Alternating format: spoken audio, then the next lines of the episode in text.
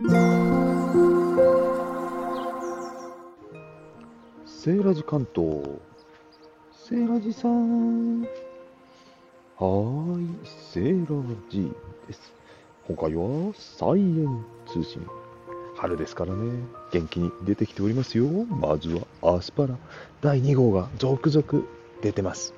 この前第1号ね、収穫して食べましたけど、1本ちょっとね、大きくしすぎちゃいましたけど、皮むけば芯は柔らかくて甘くて美味しいんですよね。この取れたてのアスパラ最高です。これからしばらくはアスパラバクバクいただきたいと思います。と言っても量はそんなに多くないんですけどね。あとニラがね、元気に出てきました。はい。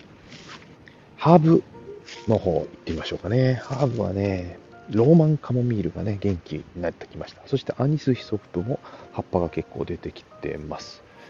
そして新しく出てきた葉っぱがスイートマジュラムですね。これもね、トマト料理にいいんですよね。下の方から芽が出てきました。上の方の枯れた葉っぱ、ちょっと取らないといけないですかね。今日の作業になるのでしょうか。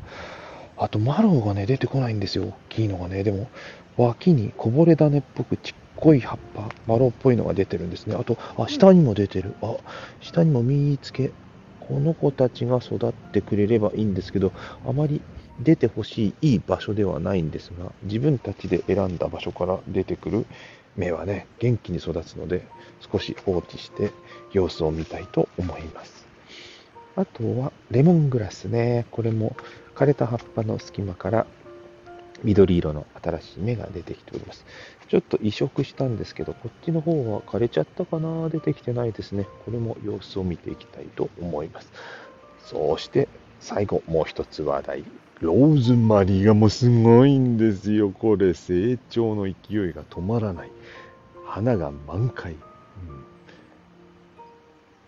ラベンダーじゃないんですよ。色はラベンダー色ですけど、すっごい紫の花がたくさん咲いております。ということでね、春のハーブガーデン、そして菜園から近況をお知らせいたしました。では皆様、良い菜園日和を。バイバイ。